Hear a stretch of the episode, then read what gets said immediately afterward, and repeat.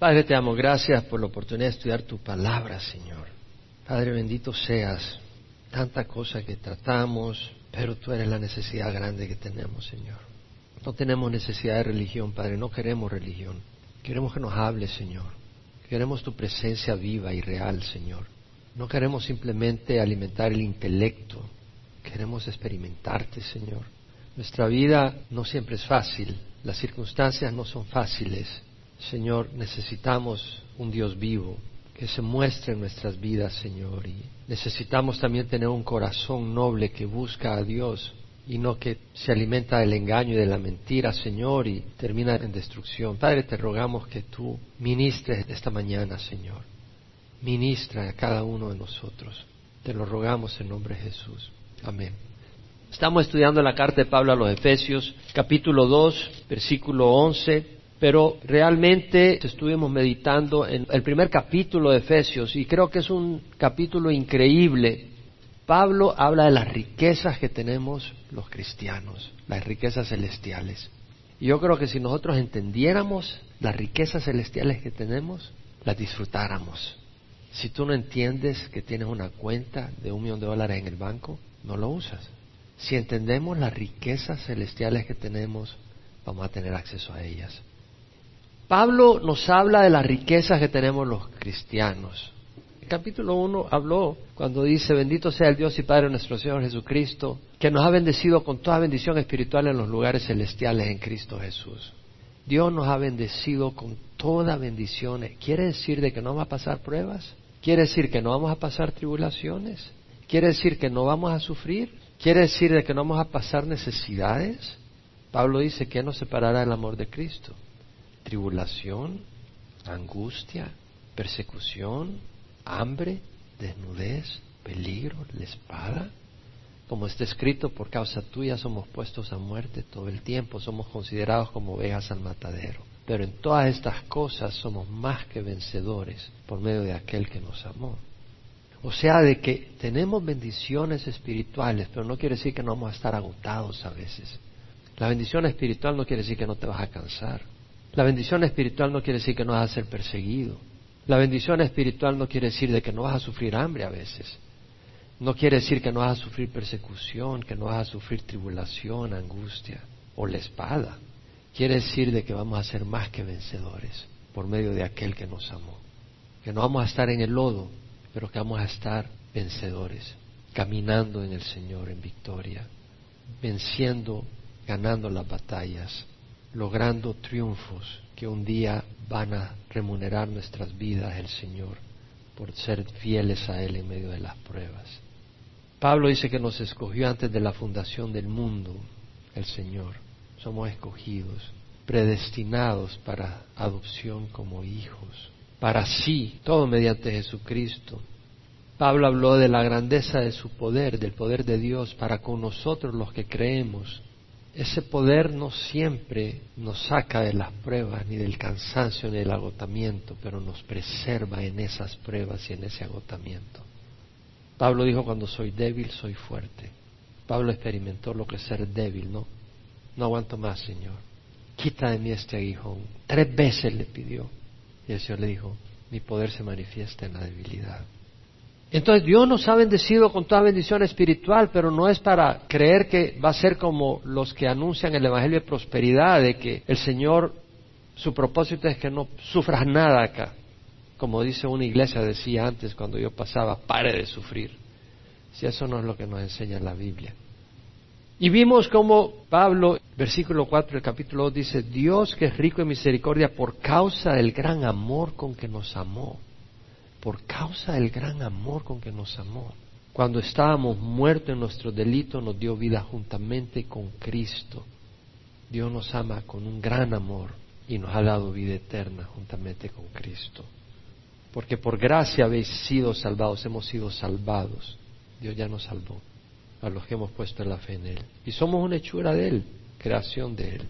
Y ahora Pablo en el capítulo 2 continúa, del versículo 11 en adelante, hablando de la paz entre el gentil y el judío y entre los pecadores y Dios. En los cristianos hemos logrado, por la sangre de Cristo en la cruz, hemos llegado a tener paz con Dios. y paz entre nosotros. Y Pablo habla sobre eso. Capítulo 2, versículo 11, Pablo dice, recordad pues que en otro tiempo vosotros los gentiles en la carne, llamados sin circuncisión por la tal llamada circuncisión hecha por manos en la carne, recordad que en ese tiempo estabais separados de Cristo. ¡Wow! ¿Qué situación más terrible en la cual encontrarse? Separados de Cristo, excluidos de la ciudadanía de Israel, extraños a los pactos de la promesa, sin tener esperanza y sin Dios en el mundo. Esa es la historia de los gentiles. Y esa es la historia de los no creyentes ahora. Los no creyentes ahora, por más religiosos que sean, aunque vengan a un Calvary Chapel, están separados de Cristo, están excluidos de la ciudadanía del pueblo de Dios, son extraños a los pactos, no tienen esperanza y no tienen a Dios en el mundo. Y Pablo dice, recordad pues, es importante recordar la posición que teníamos aquellos que hemos venido al Señor, que en otro tiempo estábamos ahí nosotros, sin esperanza y sin Dios, aunque teníamos nuestro propio Dios. Recordad que en otro tiempo vosotros los gentiles, Pablo le está hablando a los gentiles, los creyentes en Éfeso eran la mayoría gentiles, había una minoría de judíos creyentes. Vosotros los gentiles en la carne llamados incircuncisión por la tal llamada circuncisión hecha por manos en la carne la circuncisión separaba a los judíos de los gentiles. Dios le dio a Abraham el pacto de la circuncisión. Y Dios levantó un pueblo, el pueblo judío.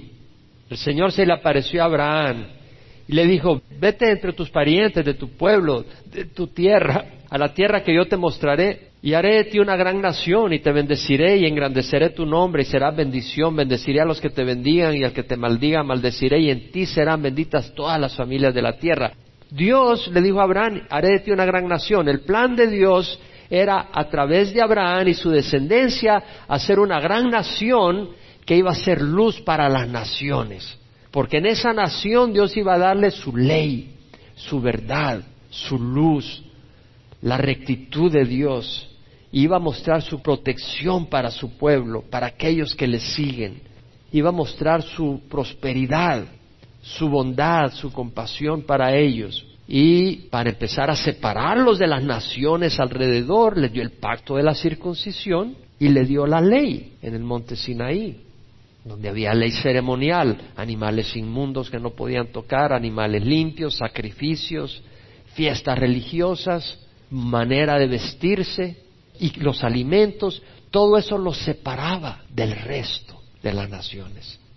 Esas costumbres los separaban del resto de las naciones y esas costumbres les ayudaban a ellos y les ayudarían a saber que eran una nación especial, apartada para Dios, pero principalmente con conocimiento de la luz de Dios, no para que despreciaran al mundo, sino para que fueran una luz al mundo y no adaptaran ellos las costumbres idólatras de los países de alrededor, de las naciones de alrededor, y para que no adoptaran las prácticas inmorales, sacrificaban hasta sus propios hijos a sus dioses.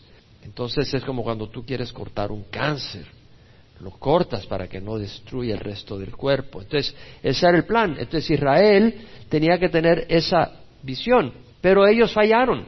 ¿Y qué hicieron? Se prostituyeron con los ídolos de los moabitas, de los amonitas, de los filisteos, de los egipcios y empezaron a tener sus propios ídolos, Astoret, Baales, a adorarles, a cometer inmoralidades, a sacrificar sus propios hijos, tanto que Dios los tuvo que sacar al exilio, tuvo que permitir que el enemigo lo destruyera para disciplinarlos, porque no estaban cumpliendo su labor como luz a las naciones. Y luego los trajo de regreso y entonces ellos dijeron, wow, tenemos que ser santos. No vamos a comer comida inmunda, vamos a celebrar todas las cosas a la perfección. Y salió el grupo de los fariseos que eran tan santos que no se mezclaban con nadie, pero dentro de su santidad se había olvidado de que tenía que ser compasivos y ellos estaban creyendo que su rectitud era algo externo, con lavarse las manos antes de comer, y con todas esas prácticas ellos creían que eran justos, pero se les olvidaba tener compasión y amar al prójimo y ponían cargas a la gente en vez de ayudarles. Y el Señor les dijo, ustedes están mal. Porque toda la ley y los mandamientos y los profetas se resumen en amar a Dios sobre todas las cosas y al prójimo como a ti mismo. Y ustedes están cumpliendo la ley y hacen el diezmo hasta de las cosas más pequeñas de la mente, el comino, estas cositas, ustedes lo diezman, pero se olvida lo más importante, ser rectos y mostrar misericordia a los demás y caminar humildemente. No le gustó, terminaron sacrificando al Mesías. ¿Qué hizo el Señor? El Evangelio lo llevó al mundo y trajo el Evangelio a los gentiles. Pero los judíos tenían bien en mente la circuncisión, somos la circuncisión. Y debido a que ellos se vanagloriaban de ser circuncidados y ser el pueblo de Dios, provocaban animosidad en los gentiles. Y los gentiles no veían nada bien a los judíos, a los circuncidados. Y los judíos llamaban a los gentiles incircuncisos. El mundo ante los judíos estaba dividido entre circuncidados e incircuncisos a la vista de los judíos. La separación era tan real que para empezar, una persona que quería vivir en Israel podía hacerse israelita. Si alguien veía la luz de Israel y decía, esta nación es increíble, tiene la bendición del Creador verdadero, del Dios vivo, podía llegar a Israel y decir, yo me quiero ser israelita, se circuncidaba y seguía con todas las prácticas judías. De hecho, en Génesis 17, 14 leemos que el Señor le dijo a Abraham cuando le dio el pacto, el varón incircunciso que no es circuncidado en la carne de su prepucio, esa persona será cortada entre su pueblo, ha quebrantado mi pacto. Si alguien no se circuncidaba, no podía ser parte del pueblo de Israel. Y no podía participar en nada. En Éxodo 12:48 dijo el Señor, si un extranjero reside con vosotros y celebra la Pascua al Señor, que sea circuncidado todo varón de su casa y entonces que se acerque para celebrarla, pues será como un nativo del país, pero ninguna persona incircuncisa comerá de ellas. La circuncisión era muy importante, separaba al judío del gentil. Y en el templo, en los días de Herodes, estaba el patio de los gentiles, donde los gentiles podían llegar a adorar al Dios de los judíos. Pero había una barrera. Y si el gentil pasaba esa barrera, que solo se le permitía a los varones judíos, lo mataban.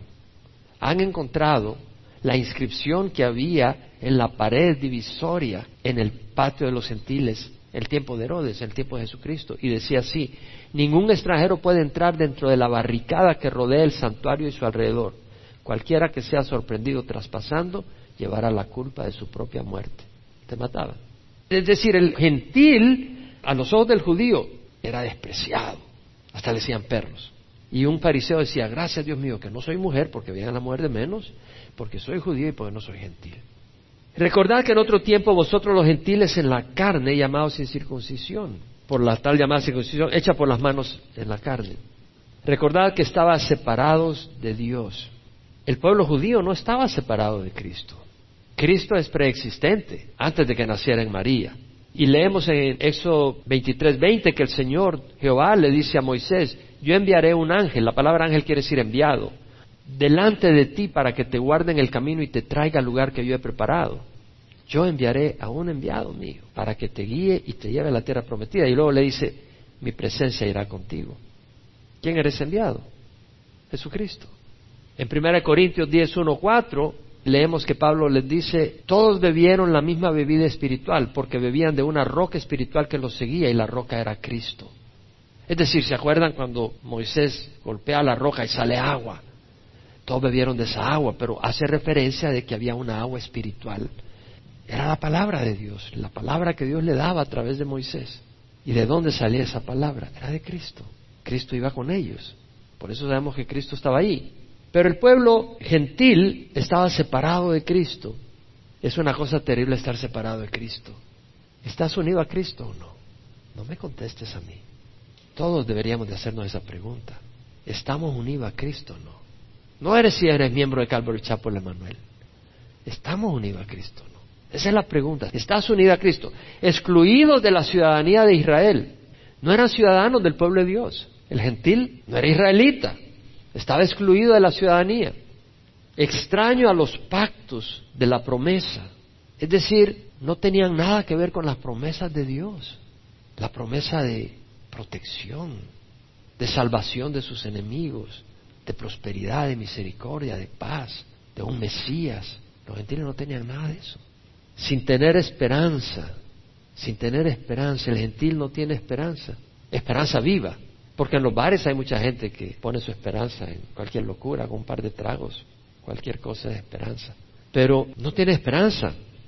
Los sacrificios humanos de los aztecas, de los mayas, de los incas no aplacaban la ira de Dios. Ellos buscaban aplacar la ira de los dioses. Esos sacrificios no aplacaron la ira de nadie. Provocaban a Dios a ira. La idolatría de los griegos y de los romanos no traía bendiciones del Dios viviente. La idolatría del mundo religioso de Latinoamérica no aplaca la ira de Dios, ni trae bendiciones de parte de Dios. Y si hay prosperidad, no viene de Dios. Porque tú no puedes pedirle a alguien que no sea Cristo o Dios y poner tu fe en un hombre o en una mujer y la prosperidad que venga, venga de Dios. Porque el mismo Señor dice, maldito el hombre que confía en el hombre y hace de la carne su fortaleza y aparta su corazón de Jehová. El Señor le dijo a la mujer samaritana, vosotros adoráis lo que no conocéis, nosotros adoramos lo que conocemos porque la salvación es de los judíos.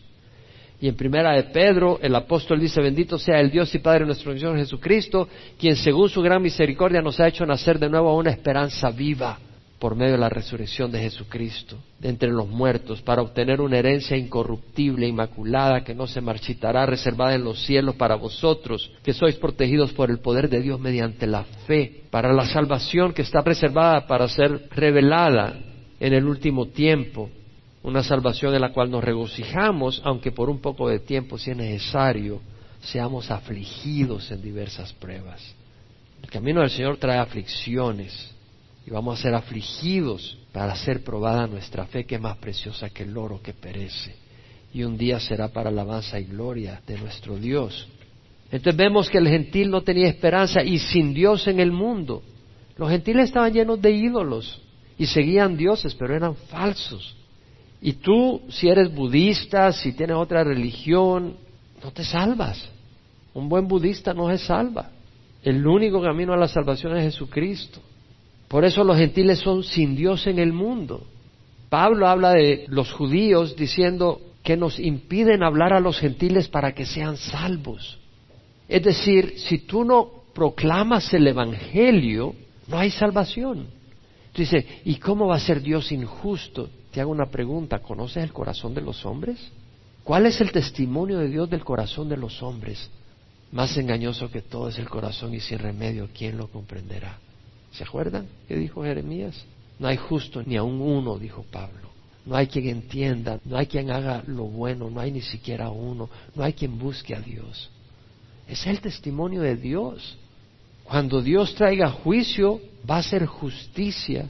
Y si nosotros pedimos justicia, vamos al infierno. Pablo dice, todo aquel que invoque el nombre del Señor será salvo. ¿Cómo invocarán a aquel en quien no han creído? ¿Cómo creerán en aquel de quien no han oído? ¿Cómo oirán sin haber quien les predique? ¿Cómo predicarán si no son enviados? Como está escrito, cuán hermosos son los pies de los que anuncian el Evangelio del bien. El Evangelio es clave. Los gentiles sin el Evangelio están separados de Cristo, son extraños a los pactos, no tienen esperanza y están sin Dios. Y Pablo dice, pero ahora en Cristo Jesús, vosotros que en otro tiempo estabais lejos, habéis sido acercados por la sangre de Cristo. El gentil, nosotros los gentiles, estábamos lejos de Dios, hemos sido acercados por la sangre de Cristo, no por otro sacerdote más que Cristo, y no por otro sacrificio más que el de su sangre. Algunos dicen, bueno, Cristo vino a darnos un ejemplo. Él no solo vino a darnos un ejemplo, Él vino a derramar su sangre por nosotros. Eso nadie lo podía hacer por nosotros. Él derramó su sangre por nosotros y nos hizo aceptables a través de eso. Y luego dice, porque Él mismo es nuestra paz, quien de ambos pueblos hizo uno, derribando la pared intermedia de separación. Cristo es nuestra paz, derribando la pared intermedia de separación, es decir, había una separación entre el gentil y el judío, entre la circuncisión y la incircuncisión, entre aquellos que seguían la ley ceremonial y los que no tenían concepto de la ley moral ni la ley ceremonial había una separación grande. El judío no comía cosas que no fueran kosher, circuncidaba y todas esas cosas. Había una separación, no se mezclaban. Pero vino Cristo y rompió eso. Derribó la pared intermedia de separación. Pablo escribió, no hay distinción entre judío y griego, pues el mismo Señor es Señor de todos, abundando en riqueza para todos los que le invoquen. En otras palabras, Cuando ya vino Cristo, ya no hay distinción entre el circuncidado y el incircunciso. Ya no hay distinción entre el que sigue la ley ceremonial y la... Ya no, eso no vale. Él destruyó la pared que los separaba. ¿Qué quiere decir? Que esa ley ceremonial ya no sirve. Él derribó la pared intermedia de separación. Quiere decir que la ley ceremonial ya no sirve. ¿Nos damos cuenta? Y eso es importante, porque ahora eso no le ayuda al judío, porque eso ya fue derribado por el Señor. Y de ambos pueblos hizo uno. Ya no es el pueblo judío y el pueblo gentil a los ojos de Dios. Es el pueblo cristiano, el pueblo creyente y el no creyente. Ya no es entre judío y gentil. Es entre el creyente en Jesús y el que no es creyente. Pablo escribió en Gálatas, todos los que fuiste bautizados en Cristo, de Cristo os habéis revestido. No hay judío ni griego, no hay esclavo ni libre, no hay hombre ni mujer, porque todos sois uno en Cristo Jesús. ¿Qué está diciendo? Que no hay judíos, claro que hay judíos, que no hay griegos, claro que hay griegos, que no hay esclavos, desgraciadamente hay esclavos hoy en día, que no hay libres, claro, hay gente libre de alguna manera socialmente, pero, ¿qué quiere decir Pablo cuando dice eso? Lo que está diciendo es que ante los ojos de Dios el que tú seas hombre no te da mayor privilegios que el que sea mujer para el reino de los cielos. O sea, el que sea hombre no te capacita espiritualmente mejor o te da privilegios. Ya seas hombre o mujer, lo que Dios mira es tu corazón. Si eres judío o griego, el Señor no mira tu raza, tu nacionalidad. Si eres mexicano, salvadoreño, hondureño, eso no mira el Señor. El Señor mira tu corazón. Pero qué interesante, porque hoy algunas iglesias están tratando de regresar a las tradiciones judías, ¿se han dado cuenta? Y ahí llevan el chofar, te usan palabras judías, y no puedes decir el nombre Jesús en español porque dice que no vale. Eso lo oí hace poco. Tienes que usarlo en hebreo. Bueno, qué raro, porque el Nuevo Testamento fue escrito en griego y no lo usaron en hebreo, usaron el nombre Jesús en griego. Los apóstoles, Jesús, no usaron el nombre Jesús en hebreo. Parece que ellos saben más que los apóstoles. Y vemos acá que están volviendo a costumbres y tradiciones que supuestamente los hacen más espirituales, pero aquí la palabra de Dios dice que Jesús derribó la pared intermedia de separación. Y luego dice en el versículo 15, aboliendo en su carne la enemistad, la ley de los mandamientos expresados en ordenanzas, para crear en sí mismo de los dos un nuevo hombre, estableciendo así la paz la ley ceremonial ha sido abolida, no hay circuncisión que valga. El sábado, no es que tengas que observarlo el sábado. La ley de separación ha sido abolida. Los alimentos inmundos, eso ya no importa. Cómete unas costillitas de cerdo. Y no solo eso, la ley moral existe como un estándar de la rectitud de Dios, pero nosotros ya no somos juzgados por la ley. Fue clavado en la cruz. Y nosotros hemos muerto a la ley, al morir con Cristo hemos muerto a la ley y estamos bajo qué? Bajo la gracia. Y de los dos, de los judíos y de los gentiles, hizo un nuevo hombre, el cuerpo de Cristo. Judíos y gentiles están ahí, los creyentes. Y luego dice, para reconciliar con Dios a los dos en un cuerpo por medio de la cruz, habiendo dado muerte en ella a la enemistad. ¿Se da cuenta que dice, para reconciliar con Dios por medio de la cruz a los dos? Es un mismo medio, por medio de la cruz. Somos reconciliados con Dios por medio de la cruz, no por medio de nuestros esfuerzos, no por medio de flagelos, sacrificios tuyos. Es por lo que Jesucristo hizo en la cruz. Según de Corintios, Pablo dice, Dios estaba en Cristo reconciliando al mundo consigo mismo, no tomando en cuenta a los hombres sus transgresiones, y nos ha encomendado a nosotros la palabra, el mensaje de reconciliación. Por tanto, somos embajadores de Cristo como si Dios rogara por medio de nosotros, os rogamos reconciliados con Dios. Aquel que no conoció pecado le hizo pecado para que nosotros fuéramos hechos justicia de Dios en él. Es decir, Dios estaba reconciliando al mundo consigo mismo en Cristo, en la cruz. Pablo dice que éramos enemigos. Si cuando éramos enemigos fuimos reconciliados con Dios por la muerte de su Hijo, mucho más habiendo sido reconciliados seremos salvos por su vida. La cruz reconcilia al mundo con Dios. Pero nosotros tenemos que aceptar la reconciliación, tenemos que venir a Jesús. Si no, no hay reconciliación. Y luego dice, y vino y anunció paz a vosotros que estabais lejos y paz a los que estaban cerca, porque por medio de él los unos y los otros tenemos nuestra entrada al Padre en un mismo espíritu. Jesús vino a traer paz a quienes que lo recibían, pero vino a traer división, la luz y la oscuridad. Los que aman la oscuridad rechazaron a Jesús, los que aman la luz abrazan a Jesús y hay un pleito entre la luz y la oscuridad, pero aquellos que amamos al Señor recibimos paz con Dios y paz con los hermanos y tenemos acceso a la paz de Dios. En Isaías leemos, un niño nos ha nacido, un hijo nos ha sido dado, la soberanía reposará sobre sus hombros y se llamará su nombre, admirable, consejero, Dios poderoso, Padre eterno, príncipe de paz. Él vino a traer paz entre el hombre y Dios. Y además Él vino a traer paz entre los hermanos. Porque si yo tengo paz con Dios, voy a tener paz con mis hermanos. Si yo no tengo paz con Dios, no voy a tener paz con mis hermanos. Y luego vino a traernos la paz de Dios. Jesús dijo, la paz os dejo, mi paz os doy. No la doy como la da el mundo. Y luego dice el Señor en el versículo 19, así pues ya no sois extranjeros ni avenedizos, sino que sois conciudadanos de los santos y sois de la familia de Dios. La palabra extranjero, senos, de ahí viene la palabra xenofobia. Senos quiere decir un extranjero sin conocimiento o sin participación en algo extraño, foráneo. Un extranjero es alguien que tiene un idioma distinto, alimentación distinta, su lenguaje es distinto, su vestido es distinto. Es decir, es un pez fuera de agua. El pez debe estar en el agua y un extranjero es un pez fuera de agua. Entonces, ya no soy extranjeros porque el gentil era extranjero. No entendía el idioma de Dios, no entendía las costumbres, no entendía nada de eso. Era extranjero. Y advenedizo, ¿qué quiere decir advenedizo? Advenedizo quiere decir peregrino. Alguien que pasa por un lugar pero no es parte de ese lugar. Cuando tú vas de viaje pasas por un lugar y, y no eres parte de ellos. Estás ahí pero no eres parte, no eres ciudadano. Y el Señor dice, ustedes los gentiles a través de Pablo eran extranjeros, no tenían nada que ver con el pueblo de Dios. Y si pasaban por ahí, solo era de paso, ustedes no pertenecían ahí. Dice, ahora ya no son extranjeros ni avenizos, son ciudadanos con los santos. Y los santos no son aquellos que tienen una aureola en la cabeza, sino todos los creyentes. Y soy de la familia de Dios. Somos parte de una familia. Y tenemos una ciudadanía. Tal vez tú estás aquí luchando para que te den tu green card tu permiso, pero tenemos ciudadanía en los cielos. No tienes que luchar por eso, ya sangró Cristo por eso. Pablo escribe, nuestra ciudadanía está en los cielos, de donde ansiosamente esperamos a un Salvador, el Señor Jesucristo, el cual transformará el cuerpo de nuestro estado de humillación en conformidad al cuerpo de su gloria, por el ejercicio del poder que tiene para sujetar todas las cosas a sí mismo. Y somos parte de una familia. ¿Te das cuenta que esto es para los creyentes? No todos son hijos de Dios son los que han venido a Cristo los que son hijos de Dios.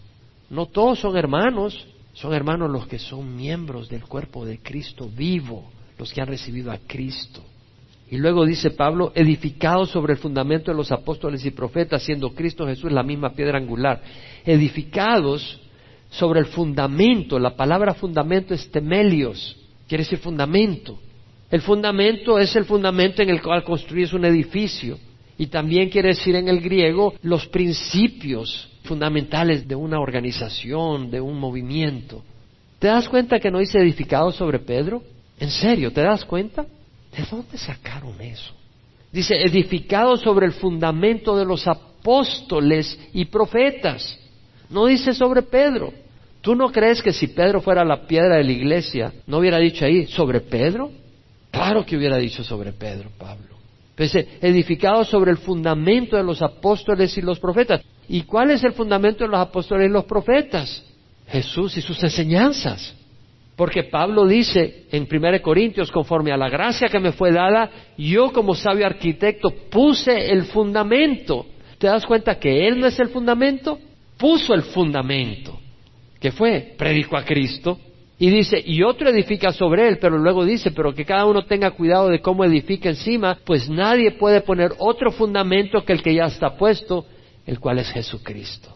En 1 Corintios 2, 1, 2, Pablo dice, cuando fui a vosotros, hermanos, proclamándoos el testimonio de Dios, no fui con superioridad de palabra de sabiduría, pues nada me propuse saber entre vosotros, excepto a Jesucristo y a este crucificado. ¿Cuál fue el fundamento que puso? Cristo, el sacrificio de Él en la cruz, la obra redentora. Pablo escribió en 1 Corintios, en verdad los judíos piden señales, los griegos buscan sabiduría, mas nosotros predicamos a Cristo crucificado. Piedra de tropiezo para los judíos, necedad para los gentiles, para los llamados, tanto judíos como griegos. Cristo es el poder de Dios y la sabiduría de Dios. ¿Qué hacía la primera iglesia? Al principio se dedicaban continuamente a la enseñanza de los apóstoles, a la comunión, al partimiento de pan y a la oración. ¿Cuál era la base? La enseñanza de los apóstoles. Ese es el fundamento de los apóstoles y profetas. Cristo y su palabra. Y luego dice Pablo, siendo Cristo mismo la piedra angular. Pablo mismo dice que la piedra angular de la iglesia, ¿quién es? Cristo. ¿Se da cuenta qué equivocado estábamos? ¿Podemos decir gracias a Dios por permitirnos conocer su palabra? Porque estamos bien equivocados. Pero es claro, Cristo es la piedra angular. Pedro mismo lo dice, no solo Pablo, Pedro. Primera de Pedro capítulo 2, Pedro dice, desechando toda malicia y todo engaño e hipocresía, envidias y toda difamación, desead como niños recién nacidos la leche pura de la palabra. Buscad la palabra de Dios para que por ella crezcáis para salvación. Y viniendo a Él, a Cristo, porque dice, si es que habéis probado la benignidad del Señor, de Cristo, y viniendo a Él como una piedra viva, Cristo, desechada por los hombres, pero escogida y preciosa delante de Dios, también vosotros como piedras vivas, sed edificados como casa espiritual para un sacerdocio santo, sed edificados como casa espiritual. La iglesia es un organismo vivo, hecho por hombres y mujeres, no por ladrillos. La iglesia no está edificada por hombres, es Cristo quien edifica. Y la edifica cuando añade piedras vivas. Esas piedras vivas son aquellos que reciben a Cristo. Al recibirlo son bautizados por el mismo Espíritu en la iglesia viva de Dios y forman parte de la iglesia viva. Para ser edificados como casa espiritual, para un sacerdocio santo, todos los creyentes somos sacerdotes para ofrecer sacrificios espirituales aceptables a Dios por medio de Jesucristo. ¿Sacrificios aceptables? Ayer preparando tacos, comida para recoger fondos para la obra misionera, poniendo sillas, trabajando en el Internet, copiando boletines, enseñando a los niños, trayendo a gente a la iglesia o visitando a algún enfermo o llevándole comida a alguien, o dándole una llamada a alguien, o dándole una palabra de ánimo a alguien, o dándole una palabra de corrección a alguien. Hablaba recientemente con una persona que está yendo a otra iglesia y me llamaba para saludarme y le pregunto y me comparte algo, le digo, ¿sabes qué? Estás mal, tienes que arreglar esta situación. Y me dice, gracias, no me dijeron eso a mí en la iglesia. Le dije, pues hicieron muy mal que no te han dicho eso en la iglesia donde vas. pero yo te lo tengo que decir porque tengo una responsabilidad, para eso Dios me tiene, para ayudarte a que no recibas el juicio de Dios, sino la bendición de Dios. Y dice, esto se encuentra en la Escritura, aquí pongo en Sion una piedra escogida, una piedra angular preciosa, el que crea en él no será avergonzado. Este precioso valor es para vosotros los que creéis, a los que creen, no en la iglesia fulana o mengana, a los que creen en Cristo y su palabra. La piedra que desecharon los constructores, esa en piedra angular se ha convertido, piedra de tropiezo y roca de escándalo. ¿Cuál piedra es Jesucristo? Cuando Jesús va a Cesarea de Filipo, lleva a los apóstoles con él y le dice, ¿quién dicen los hombres que es el Hijo del Hombre? Unos dijeron Juan Bautista, otros dicen que eres Elías, otros Jeremías o uno de los profetas, dicen otros. Jesús les dice, ¿ustedes quién dice que soy yo? Y Pedro dice, tú eres el Cristo, el Hijo del Dios viviente. Jesús le dice, bienaventurado Simón, hijo de Jonás, porque eso no te lo reveló carne ni sangre, sino mi Padre que está en los cielos. Yo te digo que tú eres Pedro y sobre esta piedra edificaré mi iglesia y las puertas del Hades no prevalecerán sobre ella. Y de ahí la iglesia tradicional dice, Pedro es la piedra de la iglesia. Pero están equivocados, porque toda la escritura dice que la piedra de la iglesia es Jesucristo. Y han malentendido eso. Primero Jesús les dice, bienaventurado Simón, hijo de Jonás, porque eso no te lo reveló carne ni sangre. El crédito no era Pedro para decirle, Pedro, eres tan maravilloso que te voy a hacer la piedra de la iglesia. No, el Señor no le dio crédito a Pedro como para hacerlo la piedra de la iglesia. Le dio crédito a Dios. Le dijo, bienaventurado Simón, hijo de Jonás, porque eso no te lo reveló carne ni sangre, sino mi Padre que está en los cielos. O sea que el crédito no era para Pedro. Yo te digo que tú eres Petro y sobre esta Petra edificaré mi iglesia. En el libro sobre esta roca tengo una enseñanza de cómo se usa Petro y Petra en las escrituras. Y Petra se refiere a una roca masiva y Petra una piedrecita sacada de esa roca.